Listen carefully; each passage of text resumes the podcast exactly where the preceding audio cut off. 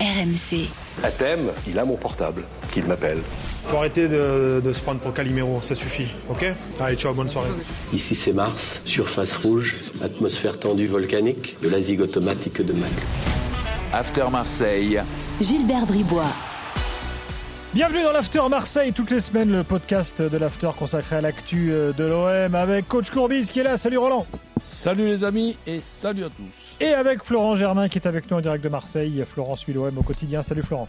Salut Gilbert, salut coach. Salut Flo. Cette semaine, on va parler d'Alexis Sanchez, on va parler euh, du match de ce week-end, de la course à la deuxième place et du fameux communiqué de l'OM euh, concernant euh, euh, les, les griefs du club euh, envers l'organisation du foot français, arbitrage, calendrier euh, et, autres, euh, et autres questions. Est-ce que ce genre de- d'opération euh, fonctionne vraiment? En tout cas, ça a plu aux supporters. Euh, on va en parler dans quelques instants. Démarrons par Alexis Sanchez. Euh, Donne-nous des news. Euh, Flo, on sait qu'il a passé les examens là, euh, après le match de Lens. Qu'en est-il? Est-ce qu'on est sûr qu'il va jouer ce week-end?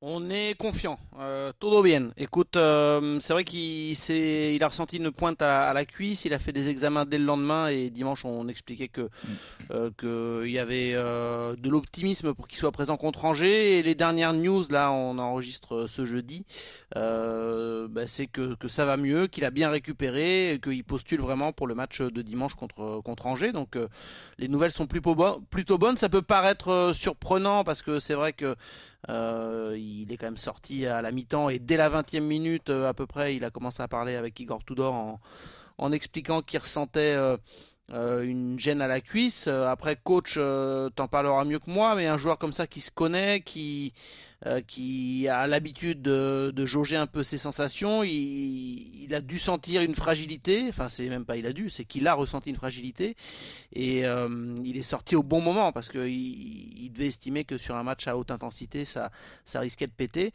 Euh, mais voilà, les échos de Jess, c'est qu'il pourrait jouer dimanche euh, contre Angers. Euh, je sais pas si ça ce sera risqué Vu que c'est pas, contre Angers, cas- Roland, tu fais quoi? Tu le laisses au frigo? C'est-à-dire déjà, je, je vous donne une, une précision. Je sais que vous me taquinez toujours avec euh, docteur Roland, mais c'est sûr que j'ai pu voir tout au long de, de ma carrière deux joueurs et d'entraîneurs que les ischios et le mollet, ce sont des, des- des endroits qui sont derrière. Il n'y a pas de jeu de mots avec le Mm. fait de- que tu te fais faire un marron par derrière. Non, c'est très, très dangereux parce que même quand tu as plus mal, même si tu passes un IRM et, et tout, tu n'es pas sûr d'être guéri. Donc moi, l'importance de Sanchez, elle est tellement énorme. En plus, l'adversaire, c'est Angers, que je prends même pas le, risque, parce que si jamais je perds San- Sanchez pour le match à venir, et notamment le match qui m'inquiète, moi, c'est celui de Lille. Ça ne veut pas dire que Brest et Ajaccio, ça sera facile. On respecte tous les adversaires, mais celui de Lille, je le trouve quand même em- emmerdant. Donc, sans, sans, sans Sanchez, il sera encore plus emmerdant.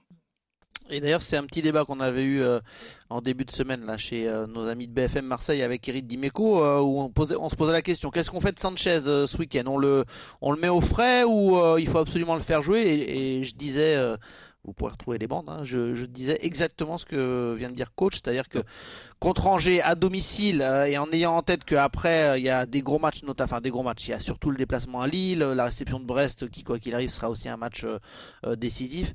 Euh, peut-être pas prendre de risques, euh, donc euh, à, à voir. Pour répondre, pas prendre de risque pour moi, c'est ju- justement discuter avec Sanchez et lui dire qu'on va envisager deux cas de figure. Le premier cas de figure, suivant où on en est à la 60e minute, avec Vitinha qui retrouve le stade Vélodrome, qui retrouve le match à, domicile et qui va peut-être retrouver, comme ça s'est passé au dernier match à domicile, le, ch- le chemin filets, et bien à ce moment-là, un bon échauffement, une bonne douche, et on, passe au, prochain match. Si à la 60e minute, eh bien, Angers arrive à faire l'exploit de nous, de nous accrocher, qu'on n'a toujours pas fait la différence et qu'on est, par exemple, je parle même pas de perdre, en train de, chercher comme contre Auxerre l'ouverture du score parce qu'on est, on, est au, au- au match nul, et bien là, à ce moment-là, Sanchez, il fait les 30 dernières minutes.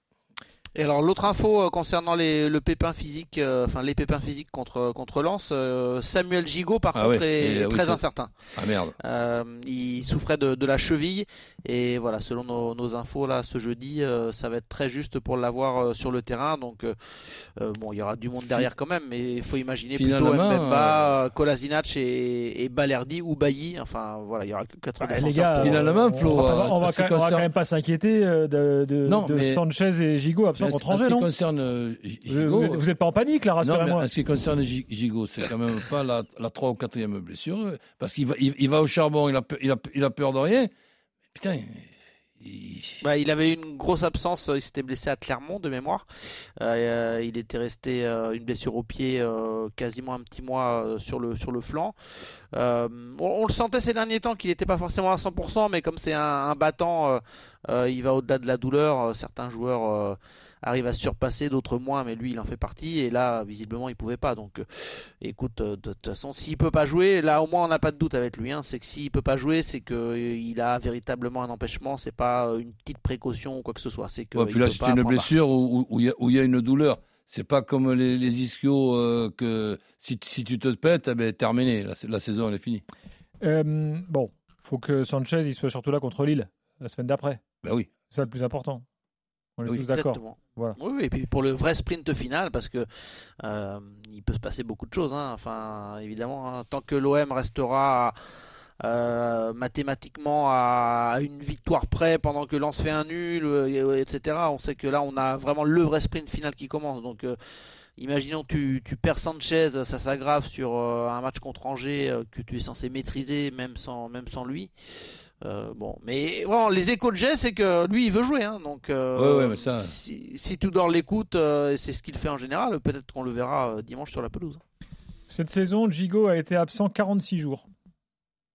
Sur une saison, ça fait un mois et demi. Et au lieu de nous parler de jours, tu peux nous expliquer combien de matchs Ah non, mais Roland, sois pas trop, sois pas trop exigeant non plus. Moi, je te dis. Ah, ouais, non, on doit être à Huit matchs, on doit être à matchs, sept- huit sept, matchs. huit matchs, j'allais dire, Ah, ouais, quand même. matchs. Matchs. Non, par contre, euh, au début, euh, moi le premier, je disais, bon, allez, c'est quand même un joueur euh, bon, mais enfin, bon, bon moyen. Et là, euh, finalement, je, je change d'avis, je, je le vois bon, très bon.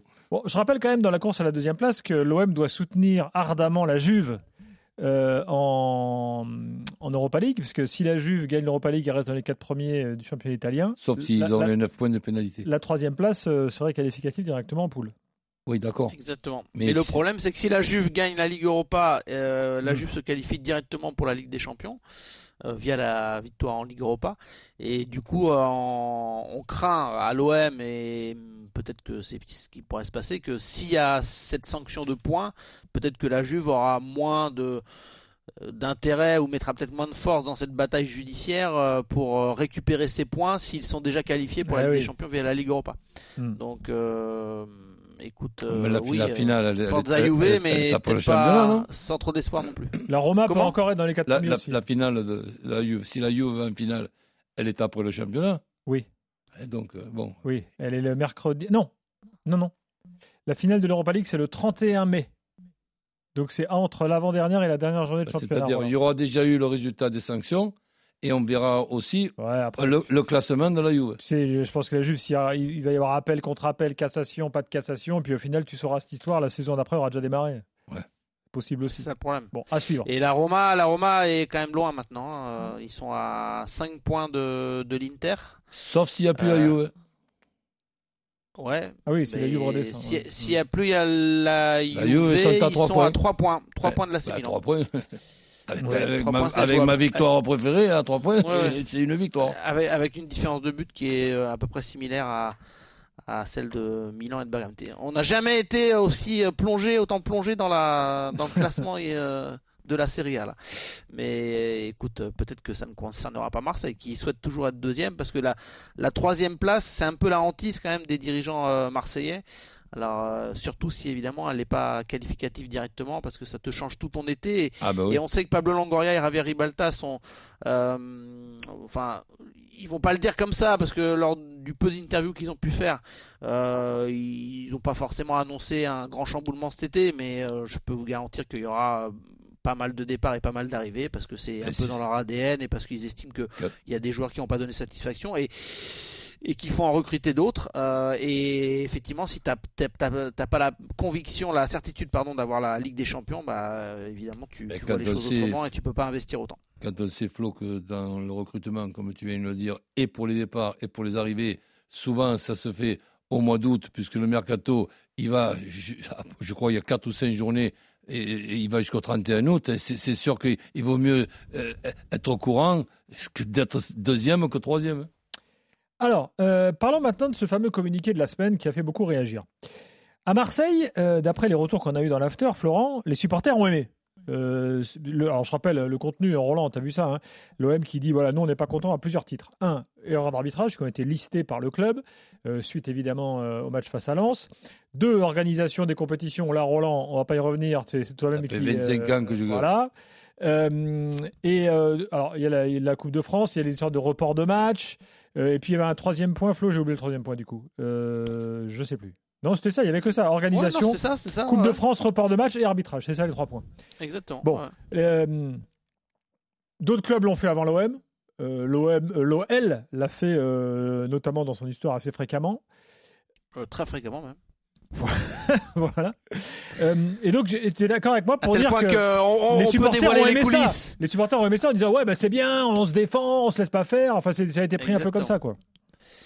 Bah écoute, il y a deux façons de faire. C'est où tu as un président euh, qui euh, euh, ou un dirigeant euh, qui n'hésite pas euh, dans, dans, dans la coulisse à mettre la pression un peu euh, à l'image de ce que pouvait faire un Jean-Michel Aulas euh, qu'on qu'on voyait de temps en temps un petit Les peu vestiaires d'arbitre à la mi-temps, euh, ouais, voilà, coller au basque des, des arbitres, euh, mettre la pression, euh, être malin en ce sens. Je, Pablo Longoria, il discute avec les arbitres. Euh, il parle quasiment après chaque match avec les arbitres. Ça veut pas dire que voilà, il se cache pas en loge. euh, c'est pas quelqu'un qui fuit cela. Il a parlé avec Mm. Clément Turpin après le match. Euh, il a eu une discussion. Il lui a fait comprendre que euh, il hallucinait de la faute que Clément Turpin euh, avait sifflé et du fait qu'il soit revenu sur sa décision. Et de ce que j'ai cru comprendre, Clément Turpin a dit qu'il avait pris sa décision d'abord dans, le feu de la rencontre euh, et que ensuite, à la vue des images, il, a estimé qu'il y avait une faute. Euh, bon, bref, Pablo Longoria parle, mais c'est pas, un- il fait, il fait pas de vagues. Il fait pas énormément de polémiques. Euh, il, il aime pas ça. Lui, il veut croire à l'honn- à l'honnêteté des arbitres, mais en même temps, derrière, on lui, on lui, reproche. C'est-à-dire qu'il y a beaucoup de supporters qui ont estimé à Marseille qu'il était trop gentil, qu'à un moment donné, il fallait taper du poing sur la table. Donc, euh, je pense qu'au club, euh, on a décidé de mûrir euh, gentiment ce, ce, ce communiqué. On a, hum, on a bien vu qu'il y avait parfois eu euh, bah, des décisions. euh, tu disais que tu disais que l'OM avait listé euh, les actions. Enfin, ils ont surtout évoqué la, la faute supposée d'Alexis Sanchez, qui pour eux n'en était pas une, Hmm. en disant que euh, lors du match Montpellier-Lyon, rappelez-vous, il y a eu une, une action similaire où euh, Wai part au but et, et euh, Chotard euh, euh, fait à peu près le même geste et par contre il n'y a aucune intervention de la VAR euh, donc euh, on comprend pas euh, que le fait que Qui c'est qui part au but, tu dis? Eli Wai. Ouais. Tu as une, tu as une action, euh, tu, tu l'as pas l'un des buts d'Eli Wai où tu as euh, un duel, je crois, Non, entre Chotard et. pas bien compris quel rapport avec Chotard? Mais C'était pas Chotard et Le Penant, non, qui Oui, étaient au parce que duel c'est le même type d'action? C'est le même type d'action. Pardon. Donc en fait, euh, Chotard, euh, c'est le même type d'action que Sanchez. C'est pour ça qu'il compare. C'est exactement le même, le même style d'action.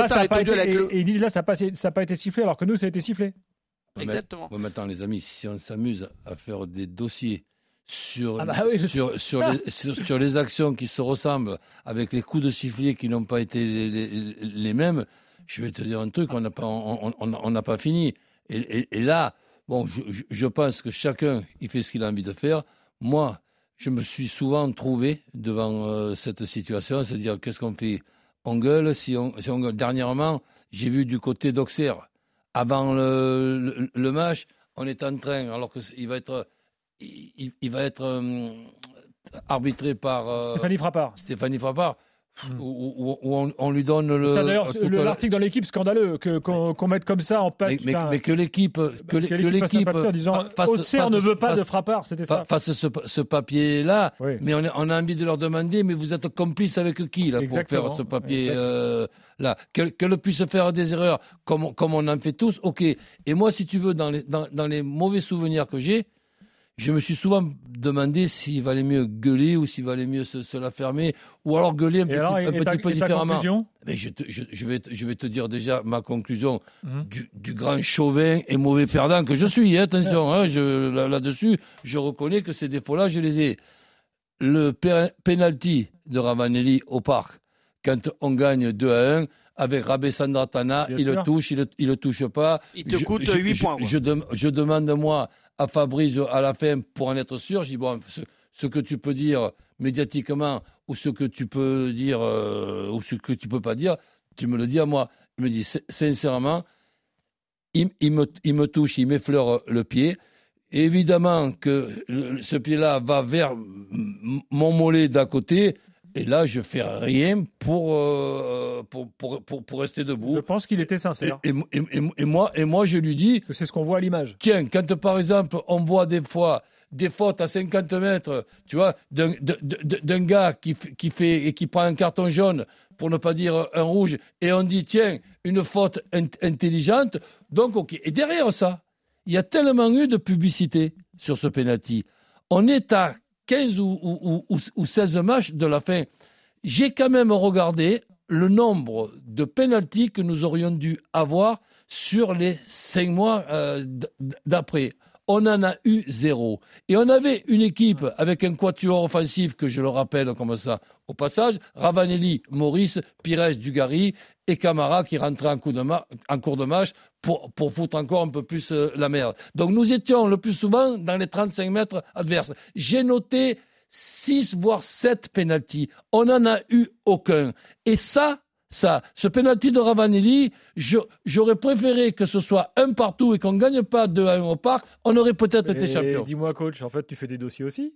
Comment? Tu fais des dossiers toi aussi alors? Ouais, mais le problème, c'est que je les ai, je les ai pas fait on- on- dans, dans cette saison-là. Je, les- je les ai fait après. J'ai regardé un petit peu. On a parlé du, du titre qu'on a raté d'un point la, la deuxième saison où j'étais à l'OM. Oui, ok, ça va, on va pas revenir euh, dessus parce qu'il y a toute une liste.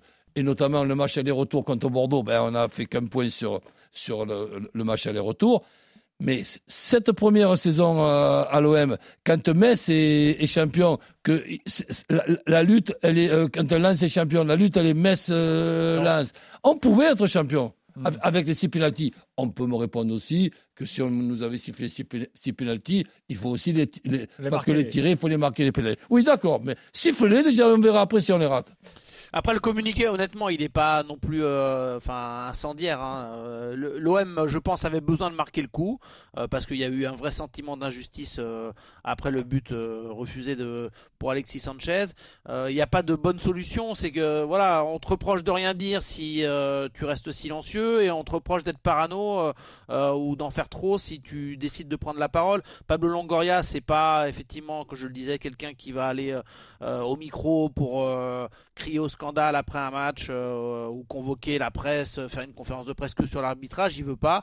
Mais on a estimé en interne que il fallait un petit peu marquer le coup. Le troisième point, c'était concernant le, les supporters, euh, Gilbert, le fait que l'OM soit Ah souvent oui, dans le viseur avec la pyrotechnie. Pardon, oui. Euh, Il y, a- il y a eu notamment le fait que bon bah, finalement le- la tribune de Lens est, enfin le stade de Lens est en partie suspendu suite au, au petit feu d'artifice enfin au gros feu d'artifice qu'il y avait eu au stade Bollard et on s'étonnait que à l'OM que, ce- que la sanction ne soit pas intervenue avant le, le Lens Marseille. Euh, alors que parfois il y a des décisions qui sont jugées. Euh, l'OM est sanctionné très rapidement après euh, l'utilisation de fumigène au Vélodrome. Et là c'est un peu plus tardé pour pour les Lensois t'aurais fait, quoi, voilà. t'aurais fait quoi, Roland euh, Ben, disons que j'aurais peut-être protesté, mais pas de cette façon-là. J'aurais protesté ironiquement. Hmm. J'aurais donné tiens, une petite euh, liste comme ça au passage, de peur aussi qu'après, en face, on me donne une liste euh, où là, je me la ferme. Hmm. Donc, et, et j'aurais dit, bon, il paraît que, pour, pour les quatre matchs à venir, toi, il paraît que, enfin, il paraît, hein, que à la fin de la saison, au soir de la 38e journée, les, les pour et les contre, euh, les actions pour, les actions contre, ça s'équilibre. Donc, j'attends avec impatience de voir ce qui va se passer dans les quatre matchs à venir. En tout cas, il y a eu un changement d'arbitre pour euh, ce week-end. Je ne sais pas si vous avez fait attention, mais hum, ça n'a pas été Ah. justifié euh, euh, par la Ligue. Mais en tout cas, c'était Thomas Léonard qui devait arbitrer l'OM Angers de, de dimanche. Et on a appris là, il y a quelques instants, avant qu'on enregistre l'émission, que finalement, ce serait Benoît Milot euh, qui Ah, bon, là, là, allait t'as- là, le arbitrer le OM Angers. Bah, je sais pas si c'est le meilleur, puisqu'on nous explique que c'est Clément Turpin le, le meilleur en Voilà, moi, France. je te dis que c'est ami. Euh, ben, je, je suivi, suis plutôt d'accord avec toi. de, suivi de Jérémy Pignard. En tout cas, il, le- il le fait C'est mon, classement. c'est- Ouais, que- tu n'as tu as pas mauvais goût. que Clément Turpin. En tout cas, voilà, c'est Benoît Milot qui va arbitrer ce, ce match. Je Et sais Vatelier pas est bon si c'est si- si c'est une conséquence de euh, du Batterie, c'est un communiqué, mais- travailleur. Mais, euh, voilà, c'est un petit changement à noter qui n'est peut-être pas anodin. Bon, euh, à suivre, on verra ce qui se passe. Euh, on va dire que ça fait partie d'un sprint de fin de saison. Tu te dis, je vais mettre toutes les armes de mon côté, donc pourquoi pas tout tenter, quoi. en certains l'ont fait. L'ON n'a plus Voilà. son Jacques Cardos qui prenait la parole euh, Ah, de temps en temps la, saison passée. Jacques-Henri Hérault s'était plaint, il avait fait une interview dans la presse pour plaindre de certaines décisions. Euh, Vincent Labrune était un peu silencieux à l'époque, mais euh, euh, là aussi sous la pression des supporters, de temps en temps, bah, lui aussi dénonçait certains, enfin dénonçait certaines décisions. Donc il y a des périodes où les présidents doivent un petit peu se montrer. Moi, mon avis, c'est que ça a été fait peut-être un petit peu trop tard. Parce que honnêtement, euh, quand tu dis que l'OM a listé certaines actions, en fait, ils n'ont pas vraiment listé euh, toutes les actions, euh, même si on les connaît. Alors, pour être parce tout à qu'il y fait franc, certains- il pourrait être tout à Oui. fait franc, la liste, elle est sur le site d'RMCsport.fr. Allez, Ben, allez-y, vous allez voir. Justement, c'est ce que c'est ce que j'allais dire. Euh, moi, j'ai remonté parce que je le sais et parce que Mm. j'en ai parlé avec certains membres de l'OM, euh, les actions qui ont fait ticker. Donc c'est pour ça que je, je les, je les ai remontées. Elles ont été aussi beaucoup reprises par les par les supporters marseillais. Mais de toute façon, il y a un souci en général, c'est que j'ai remarqué même dans les débats depuis depuis cette semaine euh, euh, auxquels j'ai participé ou pas. euh, c'est un sujet sur lequel finalement tu peux pas t'entendre. Si, si tu veux euh, Ouais. dénoncer certaines décisions, on te traite de parano. Euh, les autres euh, Ah, puis chaque, chaque club peut faire sa petite liste. hein. euh, oui, chaque club, bah, peut-être, euh, peut-être ou peut-être pas. Il y en a peut-être qui ont moins de matière, euh, ça je je sais pas. Et puis il se passe aussi quelque chose, Gilbert, c'est que quand tu es supporter ou suiveur, on, va, on va dire supporter d'abord, pensons aux supporters.